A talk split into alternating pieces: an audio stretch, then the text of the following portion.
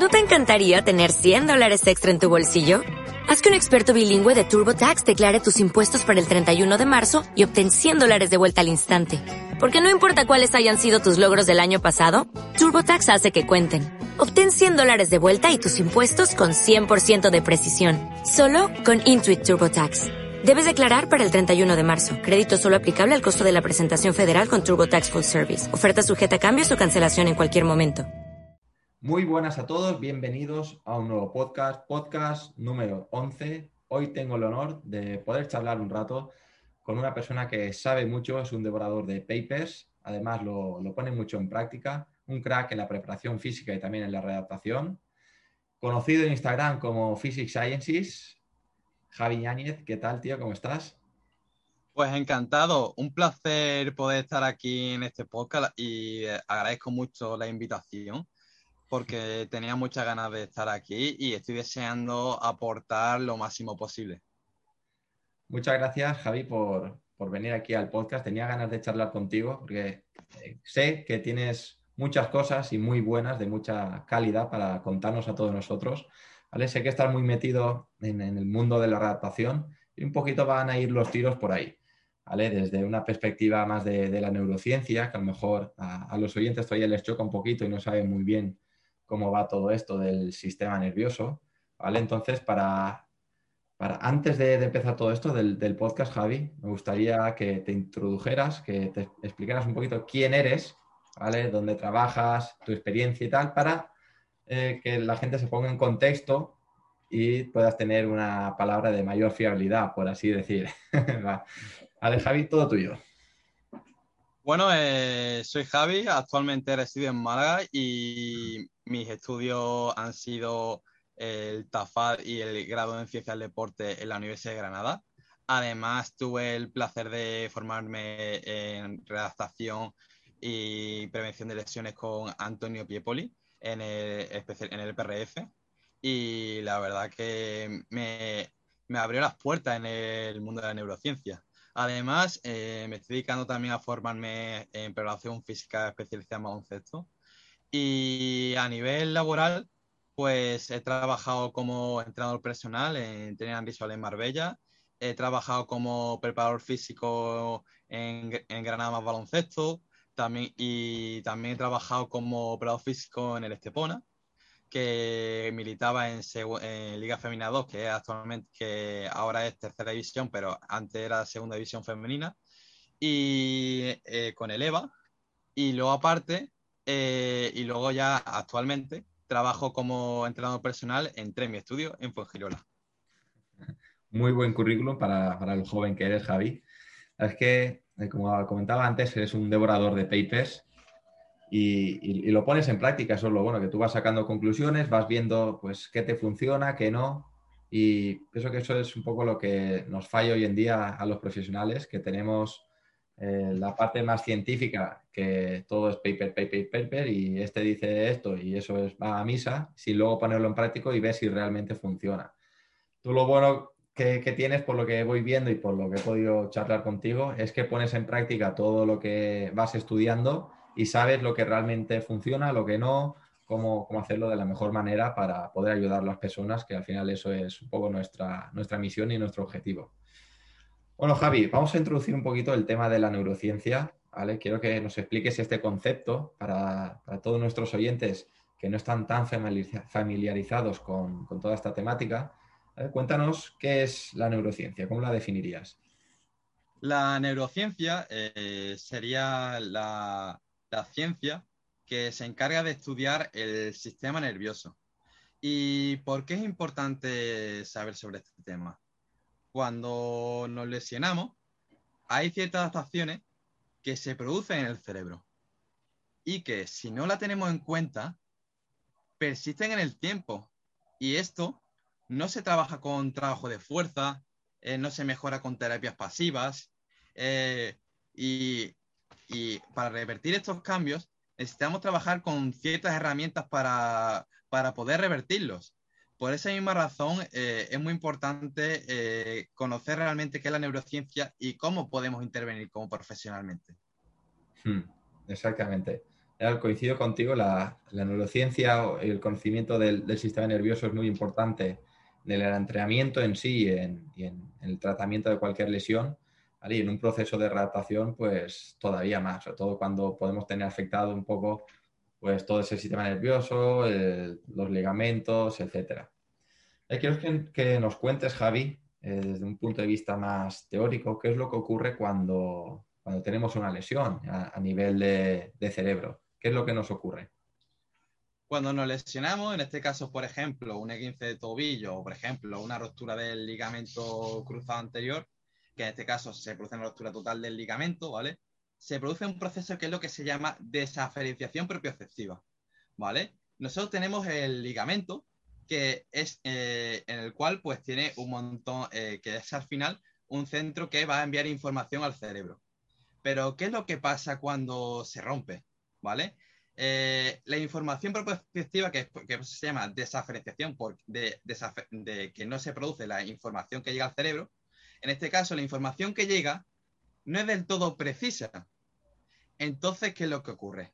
En el cerebro, cuando la información que llega, que llega eh, eh, no, se vuelve tan precisa, se produce una serie de adaptaciones. Hmm. ¿Cuáles son esas adaptaciones? Pues una de ellas es, es el aumento de la, el aumento de la inhibición intracortical y la disminución de la excitabilidad corticoespinal. ¿Qué es cada una de esas cosas, vale? De manera sencilla, la disminución de la excitabilidad corticoespinal, estamos hablando de, bueno, a nivel corticoespinal, un circuito que se produce dentro de, eh, de lo que es a nivel cortical con la médula, con, la médula espinal, ¿vale? Y lo que, y lo que se caracteriza es, es cómo activa el cerebro es esa musculatura. Eh, vamos, a poner, vamos a poner un caso, ¿vale? Quieres ir a, quieres ir a la universidad, ¿vale? Eh, en este caso, ir a la universidad sería, por ejemplo, activar el cuádriceps, ¿vale? Por ejemplo, ¿vale? Y antes, para, ir a la universidad, tienes que sacar un 5. Y ahora, para, para ir a la universidad, tendrías que sacar un 8. ¿Qué es lo que pasa? Te va a costar más acceder a la universidad. En este caso, ¿vale? con el cerebro, ¿cómo se relaciona con el cerebro, ¿vale? Pues que antes costaba bastante poco lo que es activar esa musculatura y ahora, tras la lesión, por, un, eh, por este tipo de mecanismos, cuesta bastante más. Entonces, eh, si estos cambios no los tenemos en cuenta, pues persiste en el tiempo. Otro mecanismo que he hablado es el tema de la inhibición intracortical, que está relacionado también con el smudging o, eh, cortical, ¿vale? Eso de manera sencilla es que imagínate que, que tiene astigmatismo y que no ve y que no ves bien de, lejos, ¿vale? Por ejemplo, a lo mejor me equivoco si digo astigmatismo no ve bien de lejos, a lo de cerca, ¿vale? Es un ejemplo, ¿vale? Pero, eh, ¿qué es lo que pasa? Pues que antes tú veías eh, la información con claridad, todo preciso, sin, eh, sin necesidad de tener gafas pero que lo que pasa tras la lesión, ¿vale? Eh, tras, la, lesión, lo ves todo mucho más borroso, ¿vale? Sería, por ejemplo, una persona que tiene gafas, ¿vale? No, me gusta eh, que tiene gafas, por ejemplo, se le empaña el cristal, lo ve todo mucho más borroso, mucho menos claro, y en estos procesos también ocurren en el cerebro. Entonces, ¿qué es lo que ocurre? Pues que empiezan a actuar mecanismos de protección en este caso puede ser el aumento del dolor, disminución de la movilidad, eh, respuestas inflamatorias y todo eso eh, son respuestas que también son desencadenadas por los mecanismos que, se producen en el cerebro. Por mm. esa misma razón, pues, es importante también conocer el tema de la neurociencia aplicada a, las lesiones. Mm. Al final, considero también que por todo esto que nos comentas, que es muy importante en el proceso este de readaptación y un poco también lo que yo hago en, clínica es intentar incrementar esas situaciones donde eh, tenemos o el paciente percibe una mayor seguridad para aumentar, como bien comentabas, esa facilitación intracortical.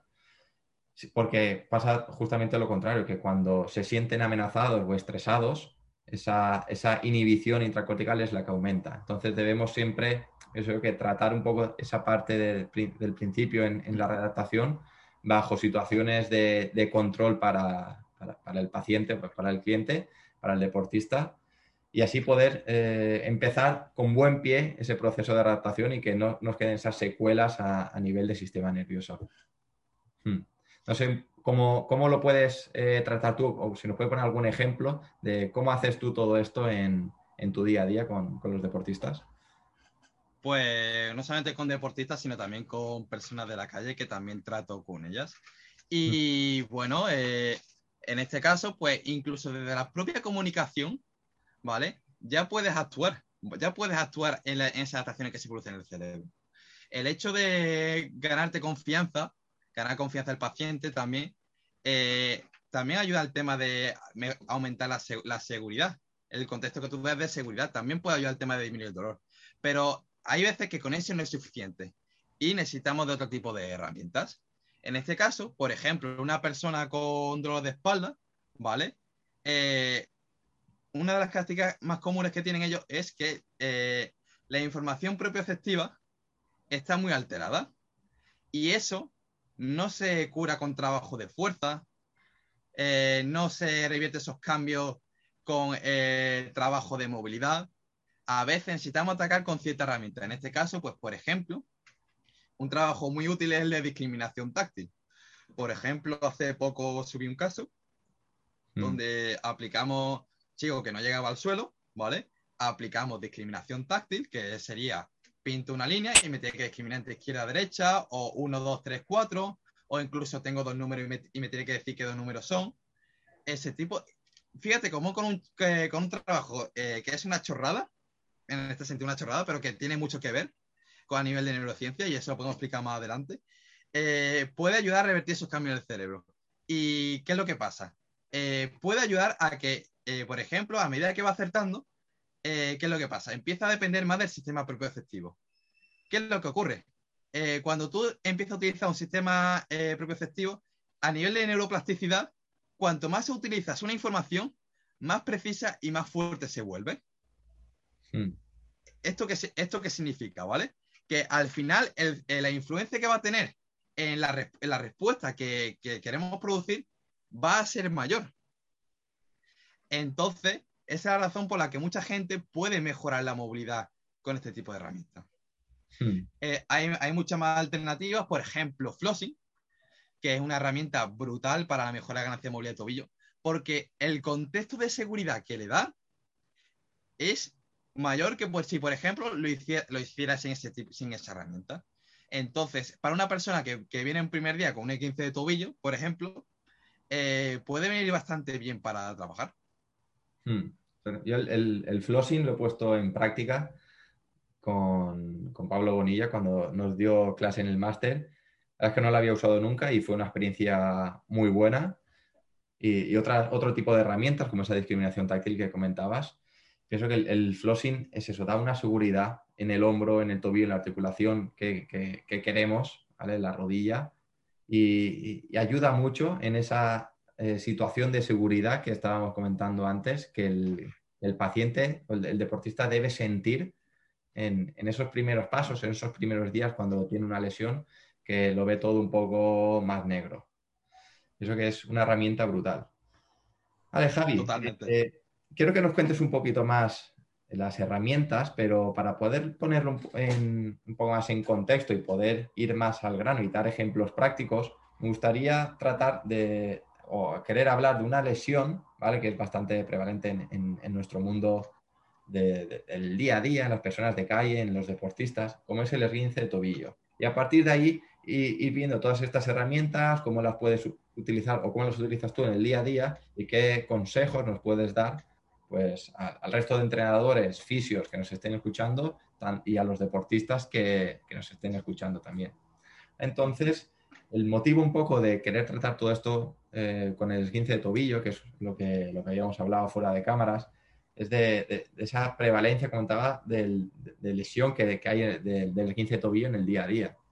Y en clínica hay muchísima gente que se ha torcido el tobillo corriendo, eh, con, el running, con el boom del running que hay hoy en día.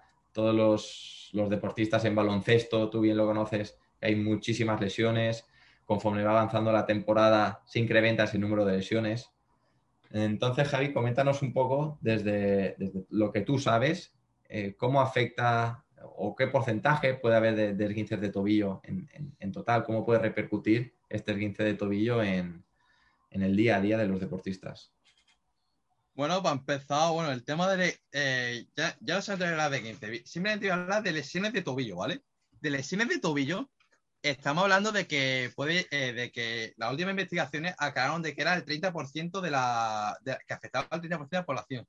Pero es que realmente, incluso puede ser mucho más. Puede ser mucho más. ¿Por qué? Porque cuando, cuando se hacen los estudios, lo que hacen es, eh, mirar el tema de eh, miran en seguridad social la gente en los motivos por los que van al médico. ¿Qué es lo que pasa? Hay países, por ejemplo, en Estados Unidos, en el que, en el que ir a, ir a lo que es eh, a los servicios sanitarios es muy caro. Y a lo mejor no hay tanta importancia y por esa misma razón no acuden al médico. Entonces, por esa razón, incluso puede haber mucha más gente con lesiones de tobillo. Eh, dentro de las lesiones de tobillo, el 86% son el 15. Y es muy importante saber tratarlo porque entre el 40 al 70% de los 15 de tobillo acaban en instabilidad crónica de tobillo. Hmm.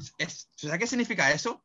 Que entre que, eh, que mínimo 4, pero 7 eh, de cada 10 deportistas acaban con estabilidad crónica de tobillo. ¿Y qué es ese estado? Ese estado, ¿vale? Sería, eh, sería un estado en el cual esa persona no tiene tanta fuerza en el tobillo, siente un estado de debilidad, no siente, no siente el tobillo estable. Y la verdad que acaban en, situaciones bastante complicadas y la verdad que afecta, y que puede afectar mucho en, la vida diaria de esa persona. Y la otra pregunta, la pregunta que me había hecho era sobre la herramienta. ¿La herramienta como tal? Sí, exacto. Ah, bueno, ¿Cómo intervenir en una primera fase? Pues mm. bueno, eh, en el momento de la lesión, ¿vale? Eh, lo, lo, primordial es darle un contexto de seguridad al deportista, ¿vale? Eh, muchas veces aplicamos el, hielo, el hielo de primera, de primera manera. Pero, ¿qué es lo que pasa con el, por protocolo, ¿vale?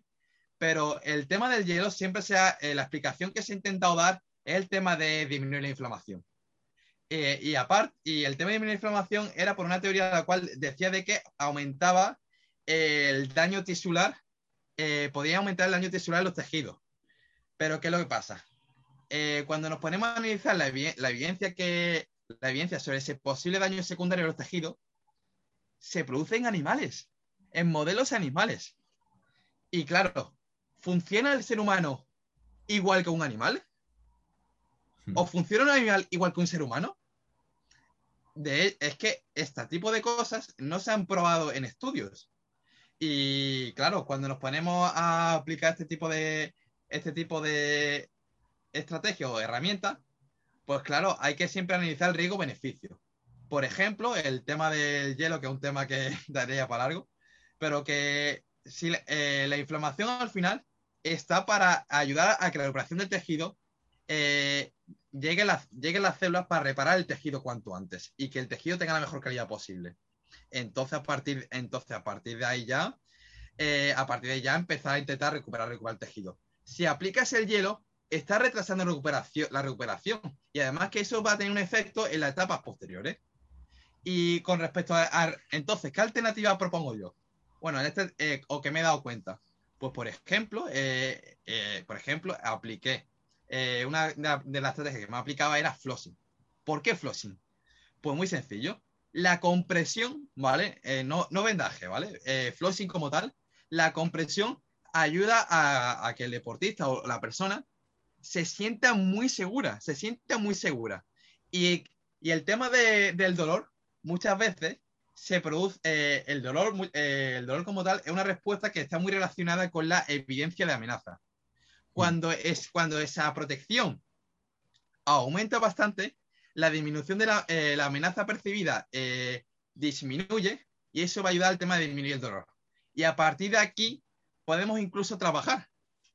O sea, por ejemplo, yo me he encontrado casos en los cuales se dobló el, eh, se dobló el tobillo y le, le puse flossy.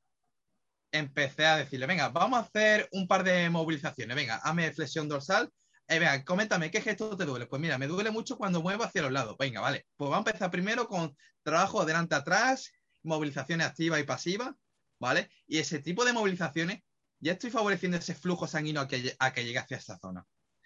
y luego progresivamente incluso le decía, oye, mira, venga, no me, ve a tocar, pero solamente a mi, a mi, mano de lado a lado, pero de izquierda a derecha, muy poquito a poco. ¿Qué es lo que pasa? ahí, por ejemplo, estoy aplicando el foco externo. ¿Qué es lo que sabemos a día de, hoy sobre este tema? El foco externo, eh, el foco interno, ¿vale? Las personas con eh, las que se lesionan, ¿vale? Tienen un proceso de hipervigilancia, ¿vale? Mm. Entonces, por ejemplo, el yo decirle a esa persona que toque mi mano, eh, de lado a lado, de izquierda a derecha, hace que ese foco de atención ya no vaya al tobillo, ya vaya a mi mano. Entonces ya es algo externo a, él. Y, y, y de esta manera podemos conseguir que esa persona vaya incluso movilizando el tobillo y ir demostrando al sistema nervioso, venga, no pasa nada, entre comillas, no pasa nada, sí que pasa, tiene una lesión, ¿vale? Pero que con ese contexto estructural le demostramos que estos movimientos cortos los puede hacer y que pueden llegar a ser seguros para ti. Hmm. Entonces, en este sentido, eso, esa estación del cerebro ya la estamos revirtiendo. Por esa misma razón, eh, es, una, es una herramienta más que utilizamos.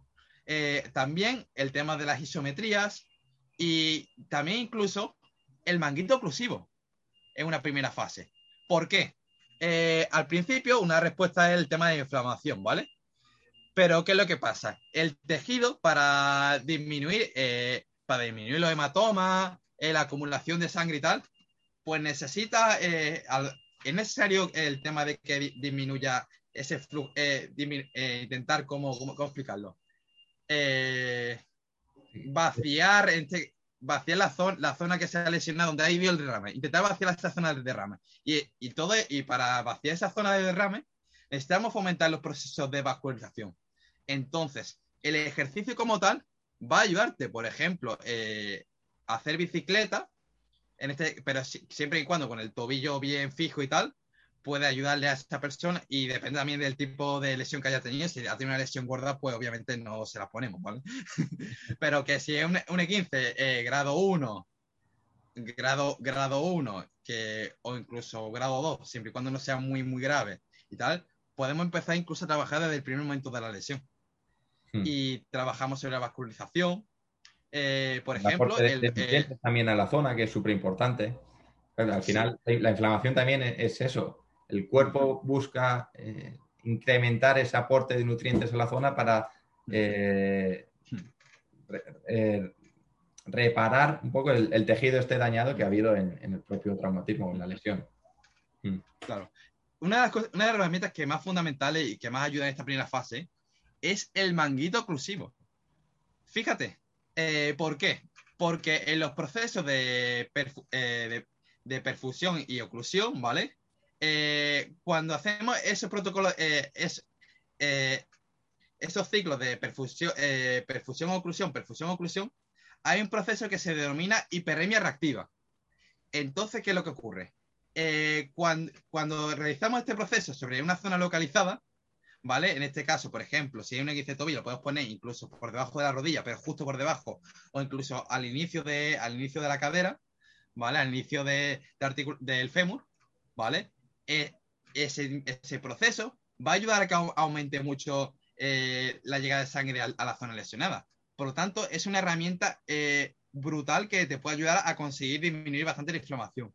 De hecho, tuve algunos casos los cuales lo aplicaba con bicicleta 20, 20 minutos al, al 40% de la, de la, presión arterial sistólica y funcionaba muy bien. De hecho, ahora si quieres te lo enseño una fotografía que tengo sobre un caso de un chico que, se lo, que unos cuantos chicos se lo aplicamos y que ayudó bastante a disminuir la inflamación.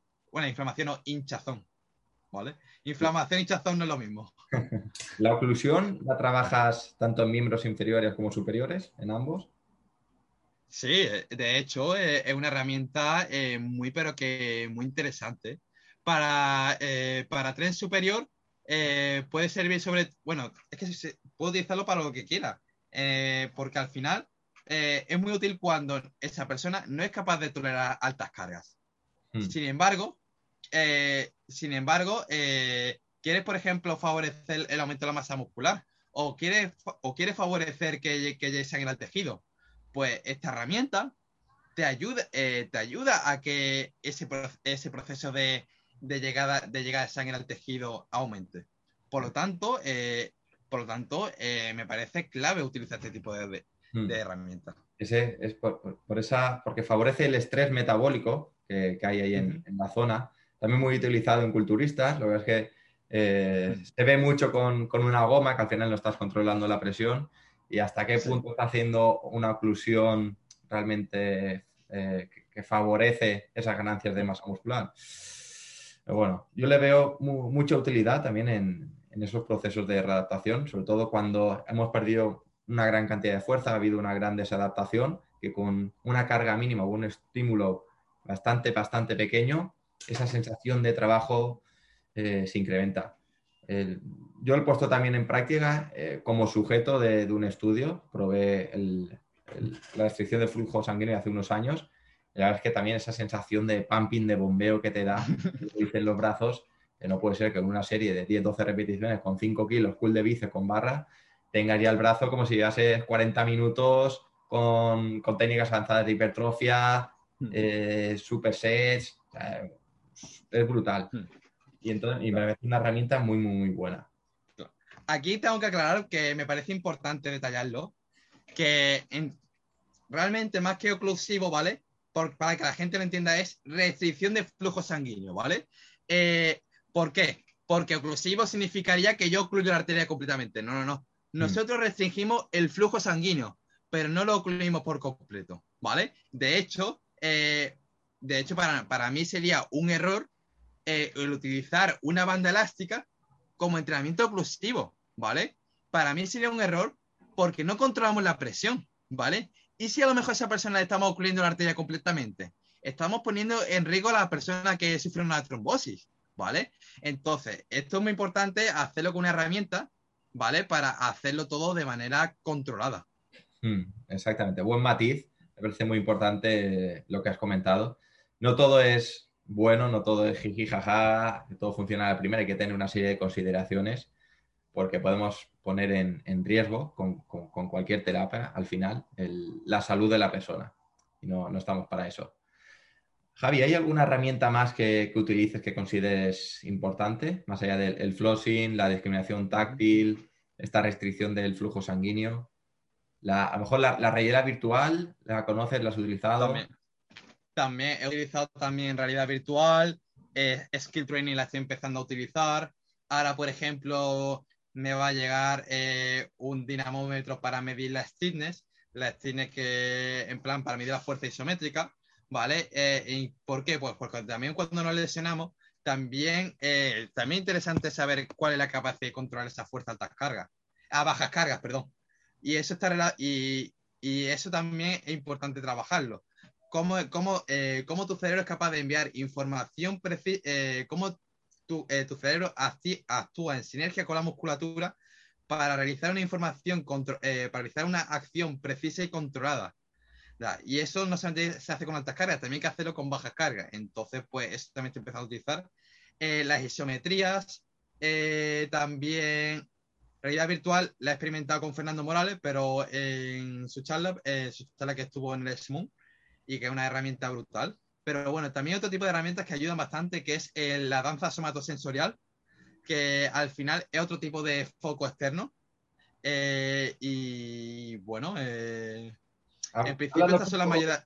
De esta danza somatosensorial, subiste un vídeo hace poco con, un paciente en el que creo recordar que tenía dolor lumbar y tenía que ir pasando esa pica que tenías a modo de, de danza por arriba, por abajo incrementando ese foco externo que comentabas, que al final es súper importante para quitar esa hipervigilancia que tenemos eh, o que tienen las personas con dolor normalmente en, la zona afectada. Hablamos un poquito más de, esta técnica y por qué te gusta tanto. Bueno, eh, me gusta sobre todo en personas con dolor lumbar porque al final eh, el, el yo a esa persona, yo no le digo que se agache, yo no le digo que haga, haga un determinado movimiento. ¿Por qué?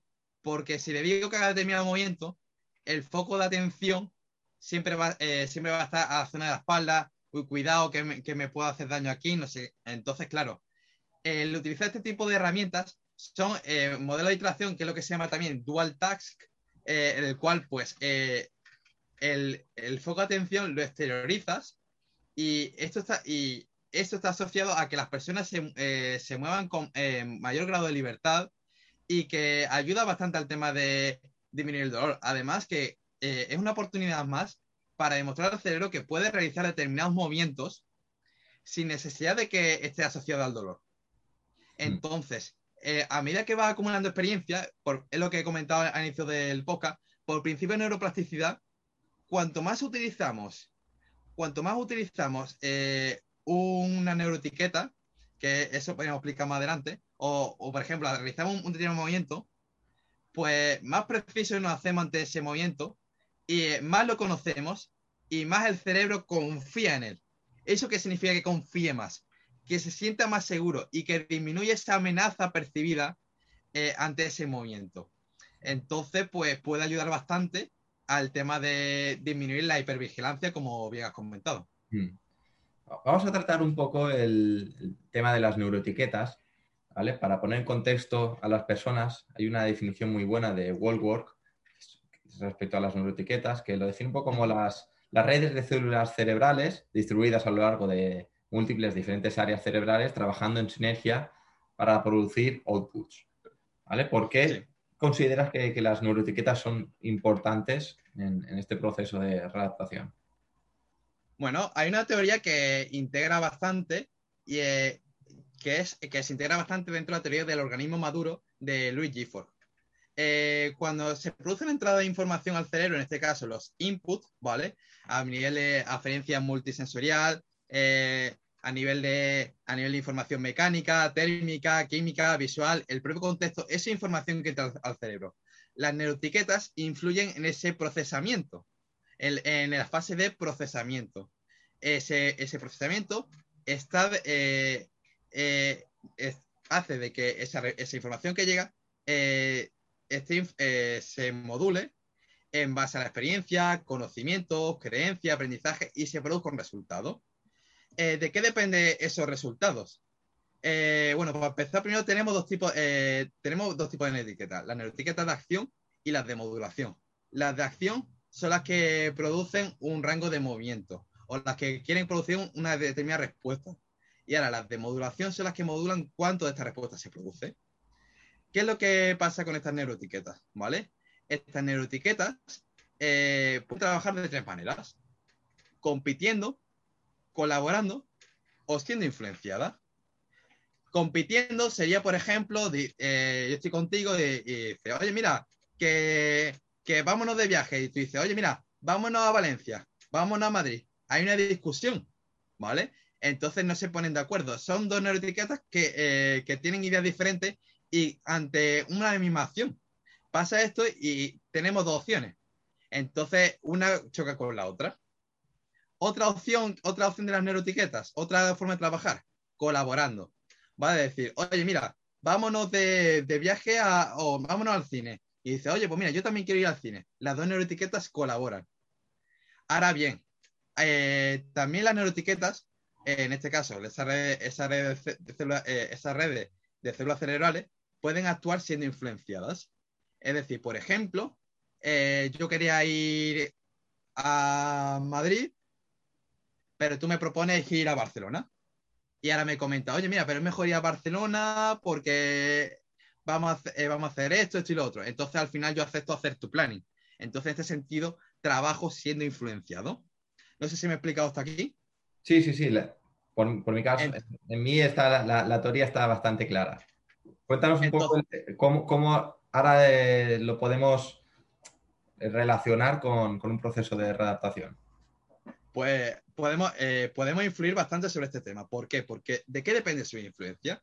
Depende principalmente de tres aspectos. La precisión, la masa neuronal y neuroplasticidad, ¿vale? Y ahora vamos a hilarlo todo esto con la readaptación, ¿vale?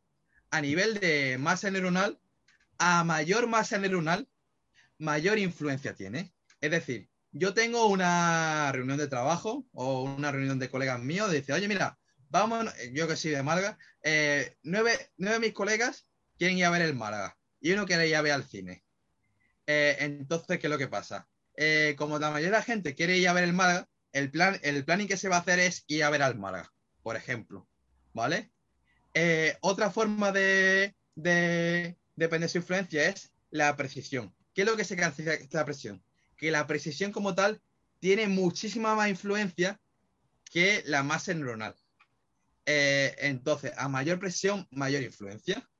En este caso, la visión tiene eh, mucha precisión en la información y eso al cerebro le gusta, ¿vale? Entonces, ¿por qué es importante todo esto? Porque cuando tenemos una lesión, eh, la influencia del sistema propioceptivo, por lo que he comentado de una de las adaptaciones que se producen a nivel, a nivel neurológico, a, a nivel cortical es la, es la disminución de la influencia de la información propioceptiva. ¿Y qué es lo que pasa? El sistema nervioso central empieza a cambiar su influencia. ¿Y, hacia cuál va a cambiar? Hacia aquellas que son más precisas. En este caso, pues una de las que más les gusta es la visión. De hecho, en un estudio de Hans y Coles, eh, se veía que en personas con inestabilidad crónica de tobillo, eh, las personas cuando aterrizaban, eh, o por ejemplo, o cuando caían eh, o, hacían una determinada tarea, para realizar la tarea, utilizaban más la visión que el propio, la propia información que llega al sistema propioceptivo, mm. sobre todo para el tema del control del equilibrio. ¿Vale? Y otra forma de, de depender de su influencia es a nivel de neuroplasticidad. La neuroplasticidad es la capacidad que tiene el sistema nervioso de modificar la influencia de las neuroetiquetas para generar unos nuevos comportamientos. Un neurotag, cuanto menos activo, eh, cuanto más inactivo sea, más débil y preciso se vuelve. Y cuanto más activo sea, más fuerte y preciso se vuelve. ¿Vale? Sería como una persona que está entrenando y empieza, y empieza a ganar masa muscular. Más fuerte y preciso se volverá, por ejemplo, haciendo un cur de bíceps. ¿Vale? Pues esto funciona igual con el, eh, a nivel de las neuroetiquetas. Hmm. Muy, muy interesante todo esto que, nos comentas, Javi. Vamos a ir un poco ahora a, lo práctico, ¿vale? Quiero que la gente se vaya con, herramientas en el tema del esguince o de, esas lesiones de tobillo, ¿vale? Del complejo pie-tobillo. Al final pueden abarcar eh, muchos tipos de lesiones. Quiero que nos hables, Javi, del, del, mecanismo lesional que hay en el esguince de tobillo. ¿Cuáles son los diferentes mecanismos lesionales por los que se produce eh, esa lesión. Bueno, principalmente hay dos eh, mecanismos lesionales. El mecanismo por inversión forzada, que sería el 15 lateral de tobillo, y eh, el 15 medial, que es por, por eversión, ¿vale? Las lesiones por eversión de tobillo son muy, pero que muy, muy graves. ¿Por qué? Porque ahí la, porque ahí la estructura eh, la estructura que tenemos, el ligamento deltoideo es uno de los más fuertes que tenemos.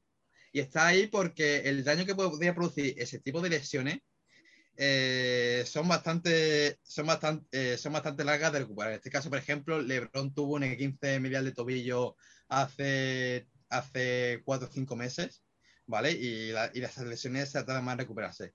Y el 15 lateral de tobillo, el mecanismo por el que se produce es una inversión forzada, ¿vale? Entonces, eh, ¿qué es lo que, entonces, ¿qué es lo que ocurre? Pues que eh, se produce mucho más a, nivel, a nivel lateral de tobillo. Es decir, de hecho, son el 70% de los 15 de tobillo. ¿Y por qué se produce mucho más aquí que en el resto de que el resto? Pues porque, pues, pues porque a nivel de la articulación, ¿vale? Obviamente una lesión es multifactorial, pero es verdad que a nivel anatómico ¿vale? La posición del astrágalo en, flexión plantar y en inversión forzada es mucho más vulnerable que en flexión dorsal y en pronación. Hmm. Entonces, eh, ¿por qué? Porque ahí, eh, porque ahí la articulación actúa en forma de mortaja y es mucho, y es mucho más compacta que en posición de extensión y, supinación. Hmm. Otra cosilla que quería comentar también es hmm. eh, cómo las neuroetiquetas como las neuroetiquetas, podemos, podemos sacar partes prácticas. Pues muy sencillo. Eh, por ejemplo, con ejercicios de lanzar un balón, esa persona, una persona, por ejemplo, para mantener el equilibrio, continuamente intentar, que, por ejemplo, tiene un X de tobillo o en crónica tobillo, intentará todo el rato mirar el pie, mirar al suelo y tal. ¿Por qué? Porque la influencia de la visión es muy, muy alta, la, influencia que tiene. Entonces, por ejemplo, eh, si le mando una tarea de equilibrio y, por ejemplo, de mientras le estoy haciendo eh, un pase o, por ejemplo, salto y caigo con una pierna y mientras le paso un balón en el aire, ¿vale? Ese tipo de tareas lo que hace es que disminuyo la influencia del sistema visual y empieza a aumentar mucho más la influencia del sistema propioceptivo. Entonces, ayuda a revertir esos cambios, esa influencia. ¿Por qué? Porque lo comentaba antes, a nivel de plasticidad, cuanto más utilizamos, eh, cuanto más utilizamos una neuroetiqueta, más fuerte y precisa se vuelve. Hmm. Me parece muy interesante esto, yo también lo pongo en práctica siempre, no solo en los esguinces de tobillo, sino prácticamente en cualquier lesión. Siempre explico a todos los pacientes que somos muy dependientes de nuestro sistema visual. Entonces, en fases ya más avanzadas de, la readaptación, cuando hemos salido un poco de esa, eh, fase o de esa parte de esos días en los que buscamos entornos más controlados, una percepción de amenaza bastante baja, empezamos a trabajar disminuyendo ese campo visual o, esa visión para que nuestro sistema propioceptivo sea realmente el que, el que está trabajando ahí, el que nos está controlando. Y la pelota es uno de los utensilios, de las herramientas que utilizo, pues que, más uso, que más gasto en el día a día por su comodidad, porque suele ser algo bastante motivante también. Y a partir de ahí, pues puedes empezar a crear diferentes tareas que sean eh, más demandantes y también más eh, motivacionales para el, para el paciente, porque estás poniendo retos de, pues tienes que darle aquí, aquí y así. Vale, le da, tienes que ponerte de esta forma. Muy bien, ¿lo has conseguido? Vamos un pasito atrás. Vale, ahora tienes que lanzar de esta otra manera. Ahora no sé cuánto ahora aparte de eso estás haciendo tal. Tampoco quiero que, se malinterprete y tengamos que hacer ahí de, una redactación de tobillo, tengamos que hacer un circo, ¿vale? No es el Circus y esto, una adaptación y siempre con cabeza. esto, Javi, quiero tratar por, ir ahora un poco también a, lo, que es ya la, la, readaptación, la prevención y todo esto. El, por ejemplo, te viene una persona, eh, te llama un colega tuyo, Javi, no puedo ir a ver el Málaga porque me acabo de hacer un esguince de tobillo.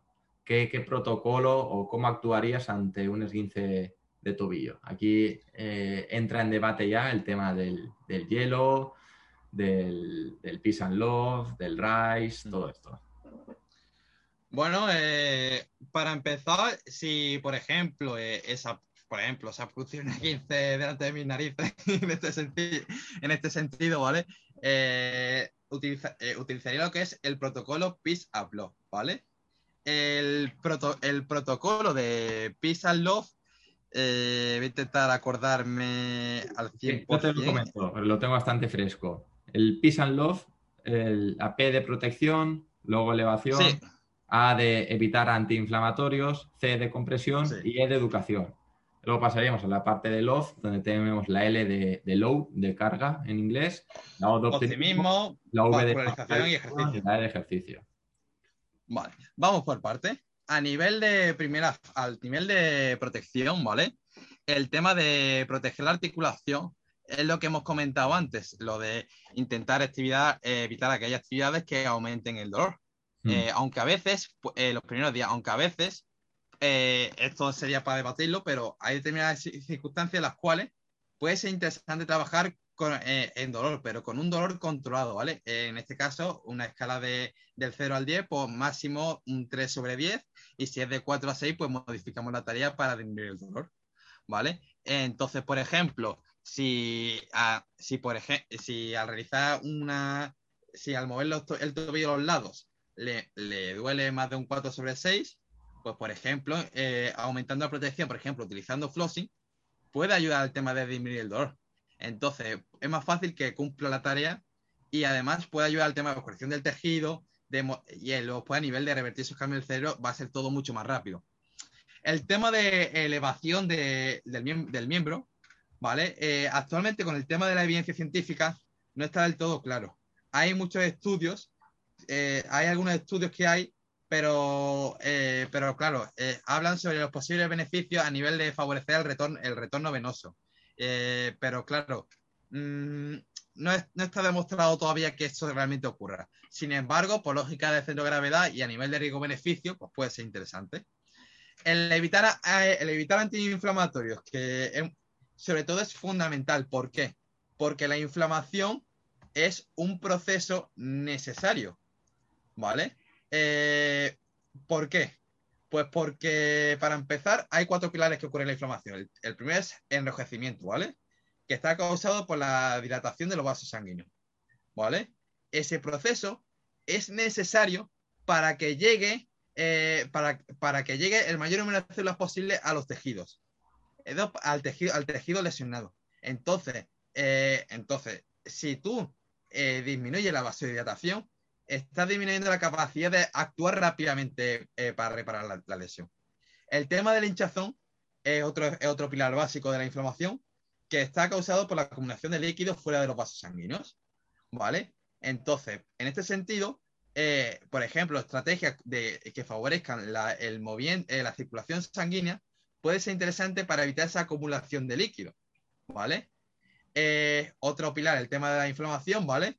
Que aunque obviamente el dolor es multifactorial, sí que es verdad que puede haber eh, ciertas sustancias, en este caso las, prostaglandinas, que liberen ciertas sustancias químicas y eso lo que hace es que si, por ejemplo, para, para sentir dolor ante un determinado gesto, sentías, eh, tienes, eh, sentías un, un 7 sobre 10, ahora es un 5, un 4, incluso un 3.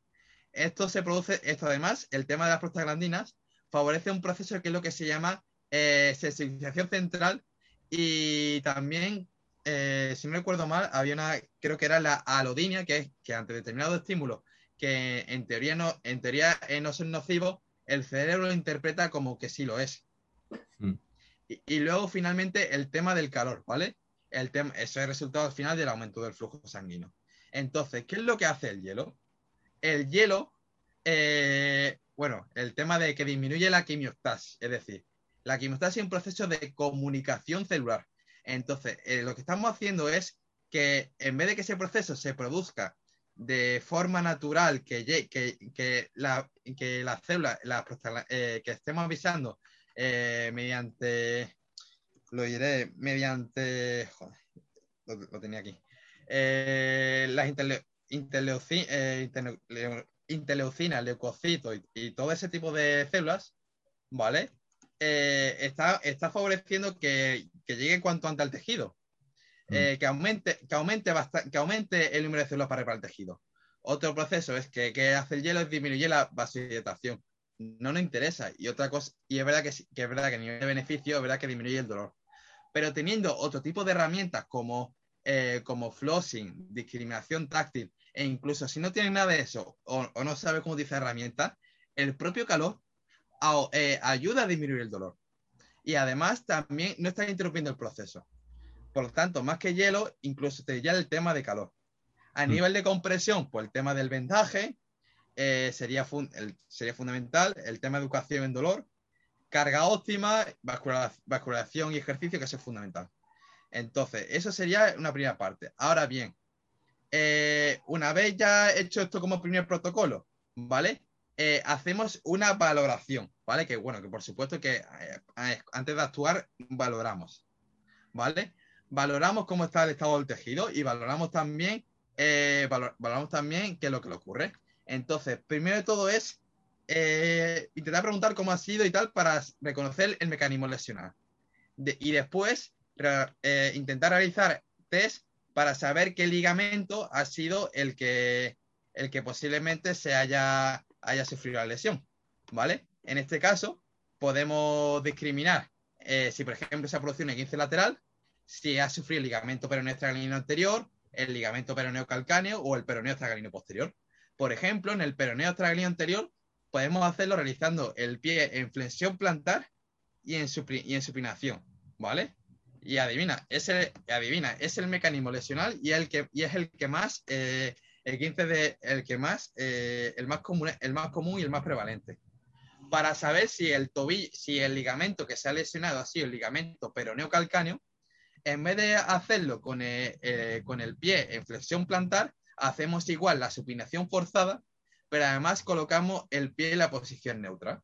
Entonces, es otra manera también de saber qué ligamento ¿Qué, ligamento? Pues el que más ha sufrido.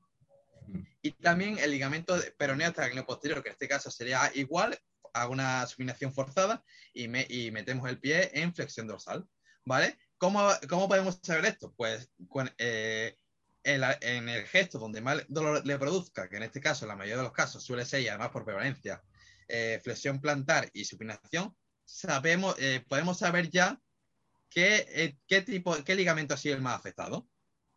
Hmm. ¿Sí? luego después, una vez ya sabido eso, ¿vale? Actuamos. que por ejemplo, puede, puede iniciar determinado movimiento. Vale, empezamos primero aplicando flossing, eh, para sobre todo el tema de ayuda a que esa persona se sienta segura. A lo mejor no tengo por qué utilizar flossing, pero sí es verdad que flossing es una herramienta que bajo mi experiencia ayuda bastante a disminuir el dolor, ayuda a disminuir el dolor bastante, ¿vale? Y luego, conforme esa persona se vaya moviendo el tobillo, puede ayudar a que esa persona poquito a poco vaya cogiendo confianza, oye, mira que al final lo puedo mover y ya estamos, ya estamos eh, ganándole tiempo en el proceso, ¿vale? Trabajamos también con discriminación táctil para el tema de restaurar la movilidad. ¿Y por qué discriminación táctil? Lo que he comentado antes de la teoría de las neuroetiquetas. Eh, esa persona le pido que cierre los ojos. Entonces, si esa persona no puede mover el tobillo o, le, duele, mucho, ¿vale? Utilizando discriminación táctil, eh, podemos hacer que la información propioceptiva sea mucho más precisa. Entonces, ¿qué es lo que ocurre?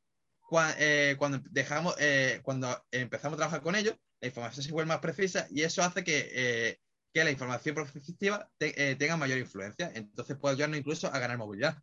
O incluso si no gana movilidad, porque no siempre es posible, cuando mueve a esa persona el tobillo, lo va, posiblemente, si se, ha hecho si se ha hecho de manera adecuada y correcta, ¿vale? Eso siempre hay que puntualizarlo, ¿vale? Esa persona a lo mejor puede moverlo con mayor fluidez, ¿vale? Pero claro, también es muy importante eh, explicar el porqué de las cosas a, la persona, ¿vale? Y luego ya, eh, si esa, a medida que vaya progresando, incluso si, si no tolera nada, ningún tipo de fuerza que pueda hacer, podemos trabajar con imaginería motora. O incluso sobre el lado contrario, que esa persona ya es capaz de tolerar un poquito más de carga, pues le pedimos que incluso haga una pequeña isometría, ¿vale? Simplemente lo con el dedo y que aguante la posición, ¿vale? En una posición controlada, puede, eh, puede, puede ayudar, pero claro, tiene que ser muy, muy controlado. Sin embargo, si, no, si le duele mucho, aunque sea mínima, pues podemos decirle que haga imaginería motora o trabajo en lo contrario. Mm. Eh, eh, eso es un ejemplo de trabajo que, podemos hacer, ¿vale? sobre todo sería el tema de valoración de la movilidad a nivel de flexión dorsal, supinación y versión de tobillo a nivel de flexión plantar. Cuando esa persona ya tolere el apoyo en carga, podemos valorar el tema del equilibrio, ¿vale? Tanto en eh, al principio sería en estático y luego en dinámico. Y luego si tolera, si tolera la carga, si lo tolera, siempre y cuando lo tolere, porque lo que primordial es que esa persona tolere la carga, pedirle a esa persona que eleve los talones. Y podemos hacer un test, en este caso el single leg Hill Race Test, que es un test en el cual pues tienes que hacer el, máximo número de repeticiones posibles. Em, o, por ejemplo, le pides que haga el máximo de repeticiones posible en 30 segundos. Unos valores óptimos, pues 25 repeticiones en jóvenes y 15 personas mayores. Otra opción también, puedes incluso elegir si, esa persona proviene de un deporte de resistencia y se ha hecho una 15 de tobillo, en este caso para corredores, podemos pedirle que, que siga el ritmo del metrónomo donde le ponemos una repetición por segundo. Entonces, esa si esa persona eh, es capaz de hacer 60 repeticiones en un minuto, ¿vale? Significa que esa persona pues tiene unos buenos niveles de fuerza a nivel de flexión plantar. Mm. Otra opción que, es posible realizar, eh, siempre y cuando lo tolere, pues bueno, el tema de la marcha, valoramos el tema del mecanismo de Willap pasivo, el mecanismo de Willap activo, ¿vale? Para saber exactamente eh, cómo, cómo, actuado el pie. Bueno, y el tema también de la excepción de dedos es muy importante porque es lo que he comentado antes. A nivel propio efectivo, a nivel de los dedos, eh, esa persona le va a costar disociarlo al inicio. Entonces, es un importante trabajo a realizar porque esto va a influir sobre el mecanismo de Willis, que es al final el tema de la, de la pisada, el tema de los apoyos. Y hay una, y una fase que hay que, que hay que integrar, sería, eh, sería el trabajo sobre el apoyo, la integración del apoyo, el mm. reprogramar el apoyo, ¿vale? Es fundamental. Eh, más cositas, el tema de evaluación, sobre todo el tema de movilidad. Eh, buscamos que al final el objetivo va a ser que siempre tenga la mayor simetría posible. Y a nivel de fuerza, hay algo que, bueno, esto sí me gusta a mí aplicarlo. esto, de, esto es lo que yo llamo de, leer de un estudio y aplicarlo. Literalmente. Entonces, me yo me ponía a valorar la fuerza de la musculatura de los peroneos y del tibial anterior y posterior. ¿Vale? Y hacía lo que es el perfil, rango de movimiento, fuerza. ¿Vale? Es decir, pongo el pie en, pongo el pie en supinación, en, posición neutra y en, eh, en, inversión o en inversión. Mm. Entonces, eh, perdón, en supinación, eh, en posición neutra y pronación, ¿vale? Entonces, valoro la fuerza y la comparo con el lado contrario. Entonces, ¿qué es lo que me suelo encontrar? Que si, por ejemplo, ha sido del ligamento, pero no está en el anterior, te va a encontrar que principalmente donde más debilidad muscular tiene es cuando el pie está supinado. Entonces, ¿qué es lo que pasa? Por ejemplo, la aplicación práctica que podemos tener es que si, por ejemplo, va a trabajar la musculatura de, los peroneos, ¿vale? Que en este caso, donde más, eh, donde más débil está es en la supinación, ¿vale?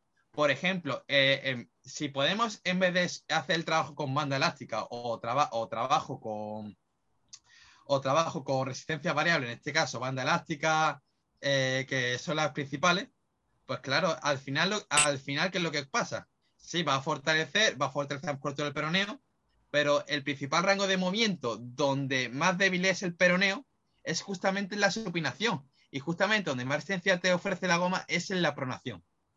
Mm. Entonces, entonces eh, si podemos en vez de entonces la aplicación práctica es que si en vez de utilizar una goma, utilizamos una polea donde la resistencia es la misma en todo el rango de movimiento, pues sería mucho más interesante que, por ejemplo, con una banda elástica. Exactamente. Pero también el, variar eh, ese perfil de resistencia para hacer el ejercicio más o menos sencillo o que nos cueste más en los, puntos donde, o en, los rangos, en el rango de movimiento que más nos interese para, esa adaptación, como bien comentas. Por eso es importante tener una buena base de anatomía funcional y biomecánica pienso yo que es primordial en cualquier adaptador y preparador físico. Hmm. Luego, aparte, otra herramienta que utilizo con el tema de la valoración, ¿vale? El tema de valoración estática, ¿vale? Eh, por ejemplo, el test de equilibrio ojo abierto y ojo abierto y luego ojo cerrado. ¿Qué es lo que te va a encontrar?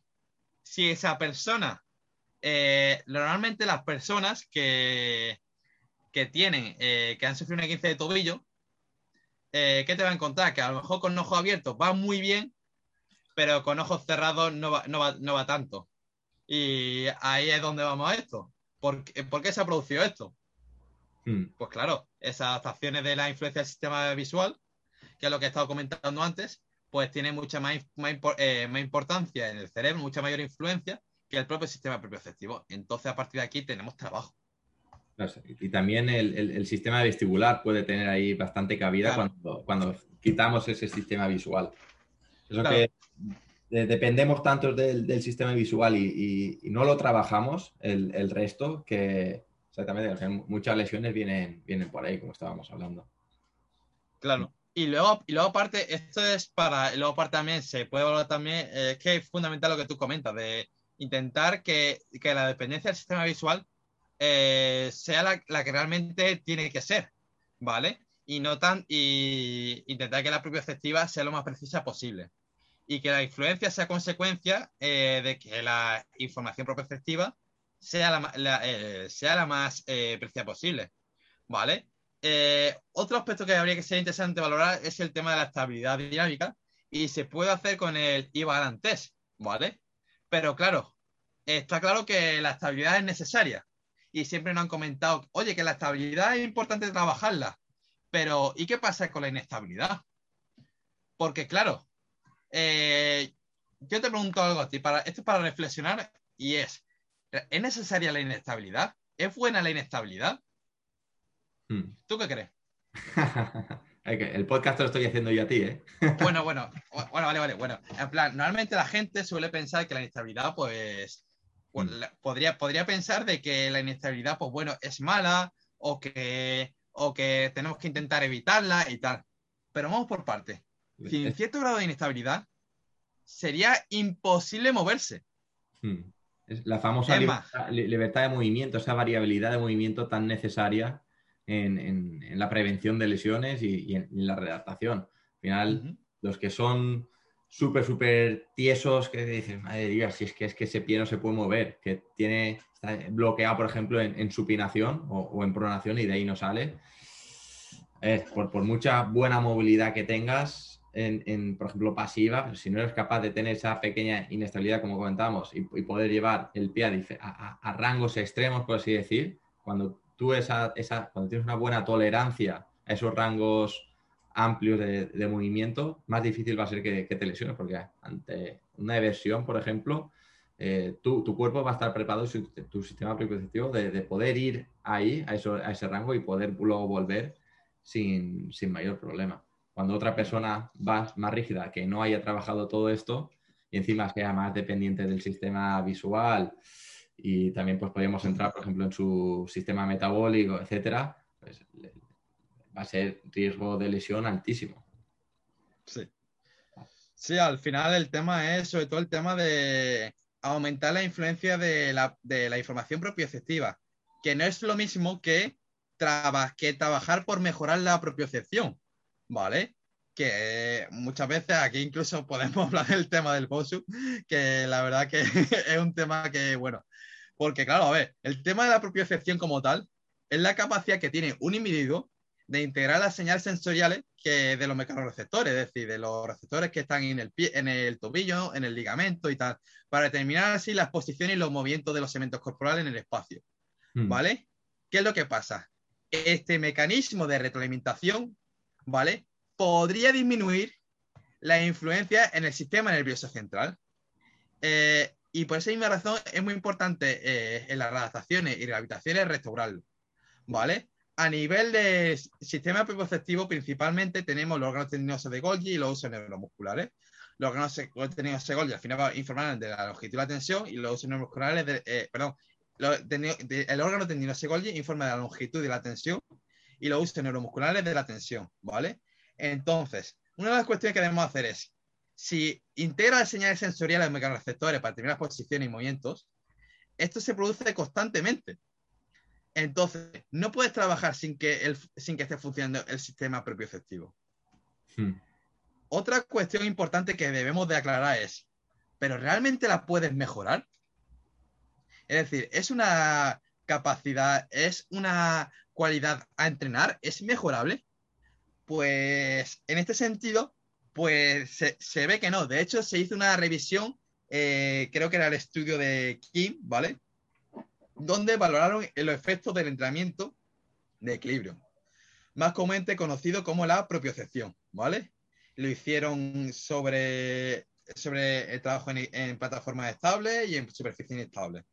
Y claro, para mejorar la propiocepción, la velocidad de transmisión tendría que ser mayor de los mecanorreceptores, uso neuromusculares y órganos tendinosos y órganos tendinosos de Golgi.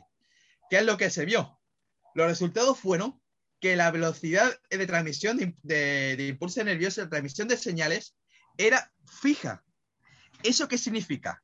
Que la propiciación eh, como tal no es una cualidad entrenable. Pero mm. entonces, dice, oye Javi, pero entonces, ¿cómo explicas que, eh, que las personas mejoran, eh, mejoran el equilibrio o la estabilidad en apoyo monopodal? Pues muy sencillo, porque disminuimos la influencia del sistema visual, las neuroetiquetas asociadas al sistema visual y empezamos a aumentar más la influencia del neurotac propioceptivo. Por esa misma razón, la gente mejora la, eh, la estabilidad, aunque por supuesto que también influye, eh, lo diré, el sistema vestibular. Mm. Y bueno, es un poco. Nos has dado una clase aquí en un momento. La, verdad que sí, está interesante. Y bueno, y habría que hablar del tema del boss si realmente ayuda o no ayuda, porque ese es otro tema. Ahí vamos. Te quiero hacer dos últimas preguntas antes de, cerrar el podcast, Javi. Una es el Bosu y la otra que quiero que tratemos antes y así nos dejamos la, guinda del pastel para el final. Es, eh, no sé si has visto en, estos últimos días el vídeo de Kilian Hornet trabajando esa prevención en el 15 de, lesiones. Se hizo bastante famoso el vídeo donde estaba dando saltos eh, a, una pierna con, con, el pie en inversión y y solo de verlo a, más de uno ya le, dolería. Quiero que, nos des tu opinión acerca de esto, de si realmente es, es, bueno o, puede ser interesante de cara al, trabajo de, prevención o reducción de la incidencia lesional en el, en el 15 de tobillo o lesiones en el complejo pie-tobillo. Pues muy buena pregunta y la verdad que esto además lo estuve probando en Estepona y, y, fue, muy, y fue muy curioso. Eh, hice yo mi propio estudio además allí. o sea, fue un año de aprendizaje total. Eh, y lo que pasa, y a ver, vamos por parte. Eh, una estrategia que principalmente se ha utilizado para el tema de la, por ejemplo, cuando se produce esa inversión forzada de tobillo, son los mecanismos de feedback, ¿vale? Eh, o el uso del de reflejo de estiramiento, del reflejo de estiramiento, ¿vale? Que cuando se estira, pues inmediatamente actúa el reflejo, el reflejo de eversión del tobillo, ¿vale? Eso, por ejemplo, cuando pisamos a alguien y se produce esa inversión forzada. Pero, ¿qué es lo que pasa? Lo que tarda en llegar esa información al cerebro, pero son 60 milisegundos, eh, y, y, que se produzcan las primeras respuestas, en el reflejo de latencia corta son 60 milisegundos. ¿Qué es lo que ocurre ahí? que en ese tiempo, en ese tiempo, el pie ya se ha doblado por completo y ahí no da tiempo a reaccionar. Además, a nivel del el reflejo de latencia corta, no tiene tanta fuerza para eh, revertir el movimiento de inversión forzada. Por esa misma razón, los mecanismos de feedback como tal, pues no son suficientes y por mucho que aumentemos la velocidad que realmente que se ve en los estudios que no es posible, pues no eh, ahí no podemos hacer absolutamente nada. Mm. Ahora, eh, ¿qué es lo que se empezó a proponer en el tema de, como alternativa? Pues se empezó a proponer el tema de trabajar los mecanismos de feed forward o el trabajo de las cocontracciones, ¿vale? Las cocontracciones, ¿vale? Sería, eh, sería por ejemplo, tú caes, ¿vale? Y el objetivo es que para mantener el pie en la posición neutra, activo la musculatura estabilizadora de un lado y del otro. Sería como, eh, como un árbol sostenido por cuatro cuerdas. Entonces, eh, esas cuatro cuerdas se tensan y ante cualquier perturbación, o por ejemplo la red de boli, que cuando se tensa, cuando se tensa la red de boli, ¿vale? pues ya es casi imposible moverla, a no ser que sea un bruto, ¿vale? Pero en general es casi imposible moverla si está bien, bien fijada. Pues esto mismo es lo que se hace con eh, la cocontracción. Pero ¿qué es lo que pasa? Eh, yo antes lo hacía así, incluso hacía con contracciones con, eh, en apoyo monopodal, eh, hacía también lo de caída a un balón, incluso ponía también aterrizaje sobre, sobre, superficies inclinadas y a, forzar esa y a intentar ver, a intentar que realice esa contracción en situaciones de, inversión forzada mm. para favorecer ese mecanismo. Pero ¿qué es lo que me he empezado a dar cuenta? de que, de que había determinados 15 de tobillo en los cuales pues eh, se seguían produciendo. Y, entonces yo me empecé a replantear diciendo, vamos a ver, eh, piensa, a ver, realmente para esta contracción eh, habrá situaciones en las cuales puede ser inconsciente, y, y, pero la medida de los casos, para hacerlo bien, bien, bien esa contracción y mantener fija esa, esa articulación, necesitamos que sea consciente y prestar atención a realmente fijar esa articulación. Eh, entonces, eh, claro, yo me pongo a analizar lo que hacen los jugadores en los partidos y, claro, con el entrenador chillándole, el balón, el adversario, eh, el equipo, la, afición animándote, la presión, la emoción del juego. ¿Crees que el jugador va a estar pendiente de hacer una contracción de tobillo? la realidad es que no no va a estar pendiente, porque es que además el foco externo, el foco, el foco interno, disminuye el rendimiento sobre el foco externo. Entonces, claro, si presto atención aquí a la, a la contracción, ¿vale? No voy a estar pendiente de lo que pase en el juego. Entonces, claro, yo empecé a plantear diciendo, bueno, pues entonces, ¿qué podemos hacer? Y claro, hablando con un colega mío que es Daniel Canseco, que es un auténtico fenómeno, llegamos a la conclusión de que podría ser interesante trabajar la tolerancia al mecanismo lesional. Y fíjate, eh, cuando llegué a esa conclusión dije, vamos a probarlo. Vamos a probarlo durante este, este mes y vamos a, compararlo con el resto. Eh, y durante estos dos tres últimos meses y vamos a compararlo con el resto de la temporada. ¿Qué es lo que pasaba? supuestamente en el periodo de la segunda parte de temporada que acumula más fatiga, hay mayor carga de partido y eres más propenso a lesionarte, las lesiones de 15 tobillo se redujeron muchísimo. Pero es que además las que se producían eran, eh, eran, mucho, eh, eran mucho menos graves que las que tú hacías cuando, eh, que, que, las que eran mucho menos graves que cuando trabajaba la contracción. Entonces, me, parece, entonces cuando yo analicé dije, ostras, es que es una estrategia eh, bastante interesante para integrarlo. Y de hecho, trabajaba el tema fuerza, pero antes trabajaba, y que no dejaba de trabajar nada, yo trabajaba la fuerza del peroneo, la fuerza del gemelo, el trabajo de, equilibrio, también trabajaba mucho. Pero lo que realmente disminuyó eh, el número de lesiones en mi, en mi contexto fue el trabajo de tolerancia e inversión de tobillo. Entonces fue, una, fue un choque y dije, ostras. di, con el clavo ahí. Y cuando me comentó lo de. Y cuando surgió este caso, yo dije. Es que esto, como no, como no, como no lo he hecho yo antes. Hmm. Y, cuando veo el vídeo, digo. Vale, esto, me parece brutal, ¿vale? Pero es verdad que al inicio es difícil, es difícil plantearlo a los jugadores te van a, incluso te van a dar por loco. Pero claro, eh, una buena manera de empezar a trabajar eso, ¿vale? Es, por ejemplo, de pie y con el pie en supinación empezar a hacer fuerza, ¿vale? Además, te comenté de que las personas con, eh, con, que son más propensas a sufrir de tobillo tienen mayor debilidad eh, en el peroneo justamente en rango de inversión. Y adivina, y adivina, y adivina qué es lo que pasa. Es la posición del mecanismo lesional. Entonces, de manera indirecta, estás trabajando la, fuerza del peroneo en la posición donde es más débil. Entonces, puede servir, eh, eh, puede servir para, eh, para hacerlo de manera gradual y progresiva para que, para que de esta manera llegue a ese trabajo. Por ejemplo, puede empezar de pie, de pie, luego precisamente lo pone a pata coja y con ayuda, asistencia de las manos, incluso ya puede empezar con el tema de sentadilla con el pie en inversión. Y luego, a medida que vaya, incluso andar con los pies en inversión. Hmm. ¿Vale? Y luego, progresivamente, ir trabajando hacia el tema de saltos eh, con el pie en inversión. Obviamente, pues, eh, obviamente, pues, puede ser interesante, porque es que además, eh, cuando el tío, cuando salta con los pies en inversión, ¿vale? Obviamente no va a saltar así en un partido, pero cuando, cuando actúa el, el sistema, eh, cuando actúa lo que es eh, el órgano tendinoso de Golgi y todo eso, o por ejemplo, hacerse con contracción, le estamos diciendo en ese rango donde además el cerebro, que hay algunas investigaciones que aclaran sobre este tema, eh, tiene, tiene menos, tiene mayor inhibición cortical, ¿vale? Le estamos diciendo que ahí haga fuerza. Hmm.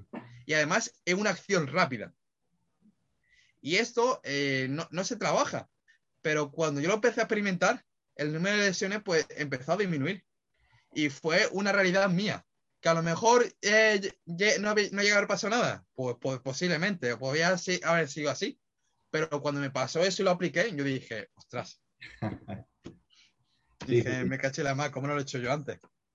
Me acuerdo de, una encuesta que hizo Hilderak en su Instagram acerca de, este vídeo. ¿Pensáis que esto es una buena forma o herramienta de trabajar la yo, yo voté que sí, pero es que éramos minoría los que votamos que sí, no puede ser. Eh, o, es gente que le sigue que no está metida, no es entrenador, y, espero que sea gente de calle que no está muy metida en todo este tema. Dije, a ver, yo, si me parece la leche trabajar sobre ese mecanismo lesional y aumentar, como bien comentabas, esa tolerancia. Si te lesionas de, esa manera, eh, pues trabaja y sé más fuerte en esos rangos o esos movimientos donde te lesionas. Me parece muy, muy interesante. Totalmente, totalmente. De hecho, eh, De hecho, vamos, es que estás trabajando la fuerza del peroné en ese rango, estás aumentando la tolerancia al mecanismo lesional y estás aumentando esa capacidad de carga en el ligamento de manera gradual y progresiva. Entonces, claro, eh, cuando, se, cuando se encuentra otra vez situación de sin querer pisar a alguien, hmm. pues, eh, pues esa lesión, en mi realidad lo que ha ocurrido ha sido de que ha disminuido, eh, de que a, lo mejor no se lesiona o si se lesiona, la lesión es de mucha menos gravedad que si no hubiera hecho ese trabajo. Exactamente. Javi, última pregunta, la, guinda del pastel, la guinda del podcast. Sé que esto daría para estar hablando una hora y media más. tema BOSU. Tema BOSU en tratación. Tema BOSU en prevención. Quiero primero la respuesta corta. ¿Lo utilizas? No. Respuesta clara, no. A, no, ser a no ser que esa persona, pues porque por ejemplo yo me la llevo a encontrar que hay eh, que, estaba empeñada en el bosu, en el bosu, en el bosu, y que y que no y que cree, crea en el bosu porque antiguos entrenadores, operadores físicos le han dicho, no, es que el bosu le van a hacer para prevención de lesiones. Entonces, a nivel de riesgo-beneficio, digo, a ver, mm, no me cuesta nada que entretenerlo en el bosu 15-30 segundos, pero luego después el, trabajo que va a funcionar va a ser el mío. entonces, entonces, claro, eh, a nivel de riesgo-beneficio, pues yo siempre intento eh, que el BOSU, no eh, intentar que en el BOSU esté lo mínimo posible. Exactamente. En, la clínica lo tengo castigado de cara a la pared. lo, utilizo porque sí que lo utilizo, pero no como, como la gente lo utiliza de, a modo de hacer ahí equilibrio y, y, virguerías como si fuese el circo, como comentaba antes. Lo puedo utilizar a modo de trampolín, colchoneta de saltas para, sobre el bosu para poder ir más alto, por ejemplo, o, hacer como, como, un bonding de saltas y caes de forma lateral e intentas estabilizar. lo puedo meter por darle a lo mejor un toque más dinámico mm. al, ejercicio, pero de, todas las esguinces o problemas de, pie que he tenido, a lo mejor lo he gastado en un 15%. No, no me parece un material que en el que lo compraría o, o me gastaría el dinero de primeras por tenerlo sí que pienso que tiene su utilidad más por ese enfoque lúdico que puede tener, por ejemplo, en una clase grupal, saltitos por encima, pim pam, pim pam, para pasártelo bien, pero cuando hablamos de problemas serios, de lesiones o de rendimiento deportivo, pues para mí no tiene cabida cómo se utiliza realmente o para lo que se supone que está pensado. Mm. Hombre, ahí, por ejemplo, sería valorar el tema de riesgo-beneficio. Mm. Y bueno, eh, es verdad que a nivel lúdico puede ser muy útil, pero no sirve para mejorar la actividad en superficie estable. Eh, trabajamos, en super, eh, trabajamos en superficie estable, por lo que tengo que ser estable ahí. Y hay gente que lo utiliza para hacer con contracciones, pero es que realmente tú puedes hacer con contracciones eh, en superficie estable. Y en vez de utilizar, en vez de utilizar, por ejemplo, el Boston, puedo utilizar las cargas inestables. el, aterrizaje con carga inestable puede ser muy interesante para trabajar esas con contracciones. Entonces, es una herramienta más. Y hmm. ahora, eh, analizando a nivel de riesgo-beneficio, para mí el tema del BOSU tiene mucho riesgo. ¿Y por qué tiene mucho riesgo? Para mí el BOSU, usar el, el BOSU para la prevención de lesiones, aunque en la mayoría caso habría, que, fundamentarlo bien, pero para mí es un error.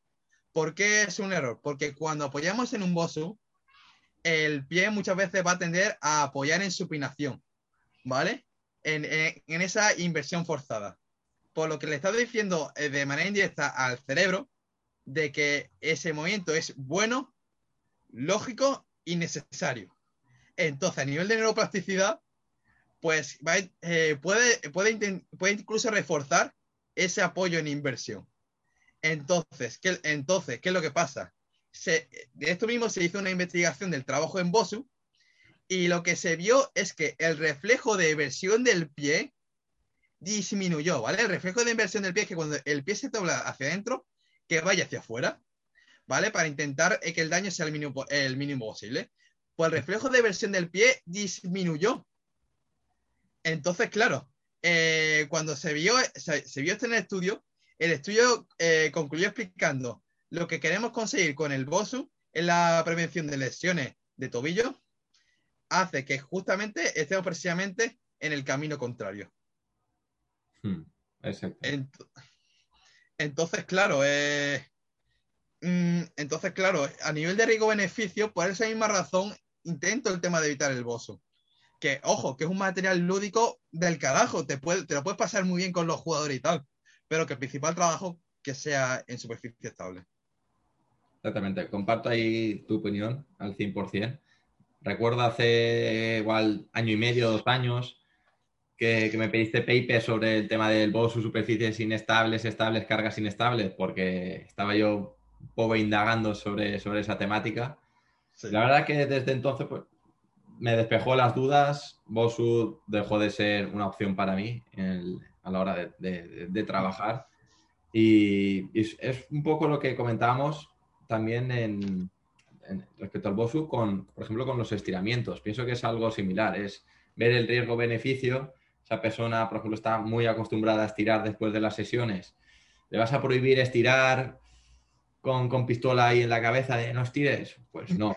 A ver, yo, yo le, explico y le hago ver que si quiere estirar, vale, que tampoco haga una de ello una sesión de estiramientos, de estar minuto y medio en cada, en cada posición, si estira que sean 5 o 10 segunditos máximo al acabar la sesión y ya está. Antes de sesión no lo, no lo haría, antes del entrenamiento, por esa reducción del, o esa inhibición del reflejo miotático, pero al final, pues como el BOSU, riesgo-beneficio, adaptarse también nosotros como entrenadores al contexto y, al deportista que nos viene, porque no tenemos que, que eh, encerrarnos y, querer hacer siempre lo, más perfecto y lo que tenemos en la cabeza, sino que tenemos que ver un poco qué es lo que quiere esa persona, que al final es, la que nos está pagando y hay que darle un poco de lo que ella quiere y de lo que nosotros creemos que, nos puede ir bien, que le puede ir bien en, ese caso.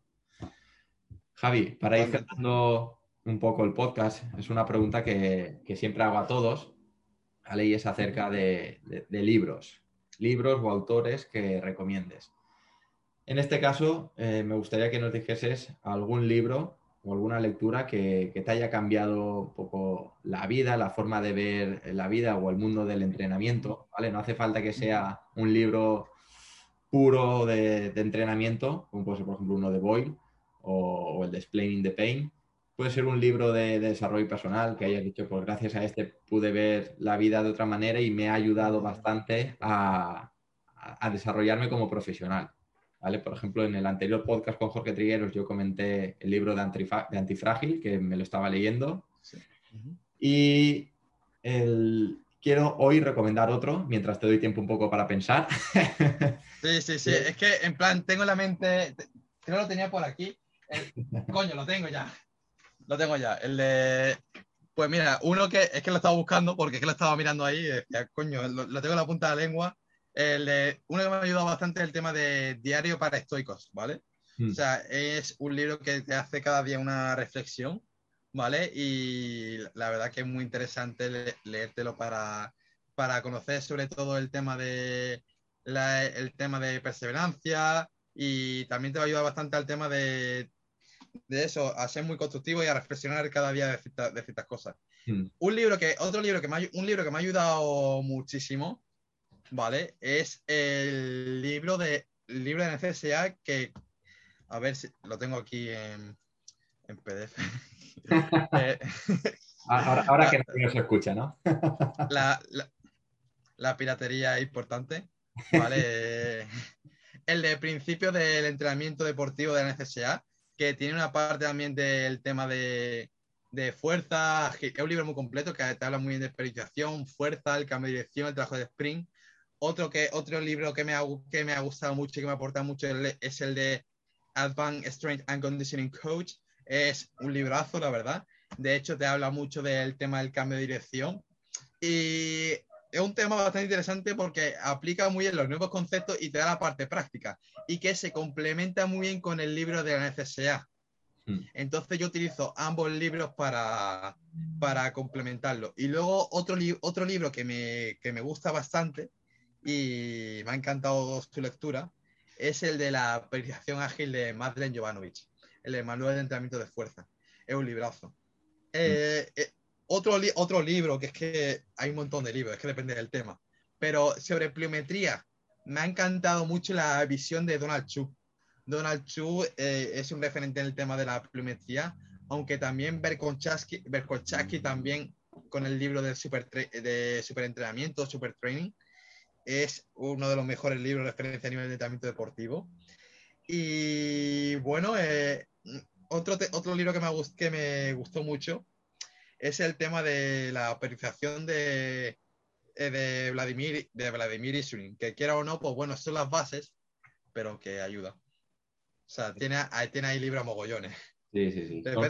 Son, unos librazos todos los que has comentado y espero que, les pueda servir a, todos estos oyentes que, se han quedado hasta aquí al final del, del, podcast, porque al final mi idea es poder dotar de herramientas, de herramientas prácticas con el podcast y también de referencias donde poder acudir para poder seguir formándose o, libros de estos que sean muy buenos que sí o sí todas las personas deben leer.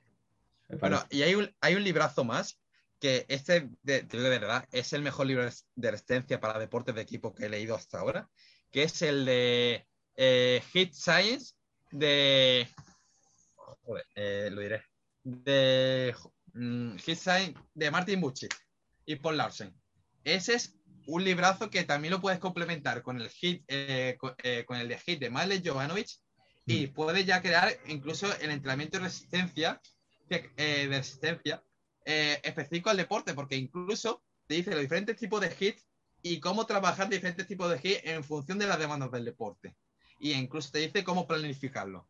Entonces, ese es un librazo para hablar sobre resistencia y lo recomiendo al 100%. Complementar el de Hit Science, que te habla de fundamentos eh, fisiológico junto con el de Madeleine Jovanovic. Los dos son unos librazos que si los complementas, espectacular. Bueno, Javi, te voy a dejar ahora un, tiempo para que puedas despedir el podcast. Primero, darte las gracias y la enhorabuena, porque me parece que ha sido un podcast brutal. Se ha ido un poco de tiempo, pienso yo. Eh, hay tantas cosas y podríamos estar hablando bastantes días y bastantes horas sobre todo esto que, al final es lo que nos apasiona. Y ha sido un honor y un placer tenerte aquí en el podcast, Javi. Espero eh, poder volver a grabar uno nuevo contigo dentro de un tiempo y poder ampliar información porque estoy seguro de que eh, vas a ser todavía mejor profesional de lo que ya eres. Muchas gracias, Javi. Te dejo despedir el podcast. Muchas gracias. Bueno, muchas gracias por la invitación y de verdad que ha sido todo un placer. Eh, me lo he pasado bastante bien debatiendo, charlando contigo sobre este tema y que estaré encantado de aportar eh, lo que haga falta sobre este tema y lo que, y lo que necesitéis. O sea que, eh, perdón si he metido muchas chapas, que, es verdad que a veces me suelo explayar demasiado. Eh, es verdad que a veces es muy técnico, pero intento hacer lo más sencillo posible las explicaciones y que si tenéis cualquier duda o, comentario que queráis hacerme, que tenéis en mi cuenta de Physics Science. Dejaré tu, enlace a Instagram y al, resto de, sitios donde puedan encontrarte en el caso de que quieran seguirte o, quieran consultarte algo. ¿Vale? Hasta aquí llega el podcast número 11. Muchas gracias a todos por llegar hasta aquí. Nos vemos en la próxima edición. Muchas gracias, Javi. Un abrazo.